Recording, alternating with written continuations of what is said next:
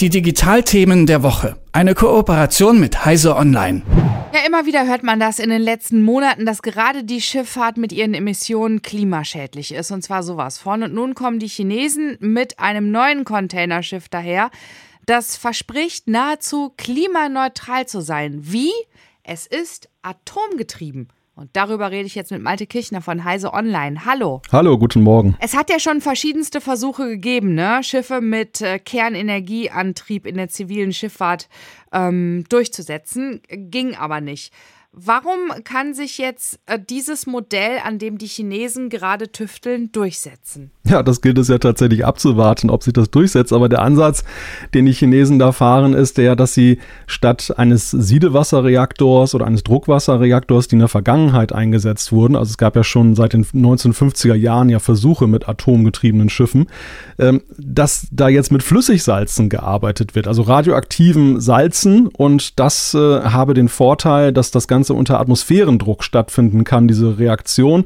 Und damit sind dann einige Gefahren, wie zum Beispiel Kernschmelze oder so eine Druckwasserexplosion, dann ausgemerzt. Und äh, wie ist denn so deine Einordnung, wenn du das jetzt hörst und liest? Ja, das ist ganz schwierig. Ähm, auf der einen Seite ist ja nachvollziehbar, warum man diesen Weg jetzt geht, also warum man plötzlich den Atomantrieb wiederentdeckt hat, nachdem man ihn ja jahrzehntelang ja, genau, das ist die Klimaneutralität und es ist vor allem ja auch, dass bis 2050 die Schifffahrt ja nun klimaneutral oder emissionsneutral werden muss. Das ist das erklärte Ziel.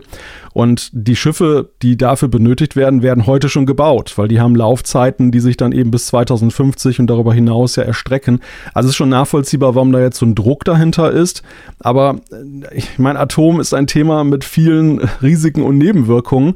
Und auch wenn jetzt dann diese, diese Gefahr des, des Gaus sozusagen ausgeschlossen ist, bleiben ja trotzdem Fragen, wie ist es ähm, zum Beispiel jetzt mit der Gefahr, wenn, wenn diese Schiffe jetzt in Häfen reinfahren? Werden Häfen zum Beispiel in Europa das überhaupt zulassen, dass diese Schiffe da ankommen?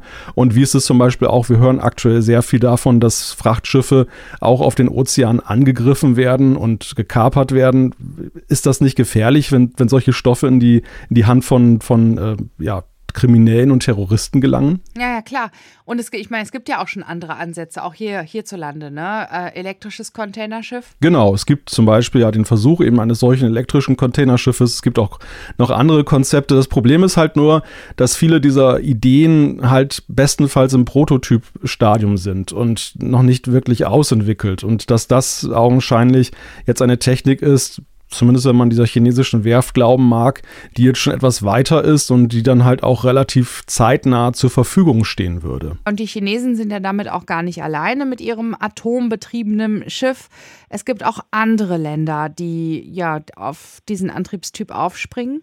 Genau, das Problem besteht ja überall und äh, natürlich auch zum Beispiel in Korea, wo in Südkorea, wo ja auch viele Schiffswerften sind, die eben für die Containerschifffahrt herstellen. Dort schaut man eben auch, ob da in der Richtung etwas möglich ist.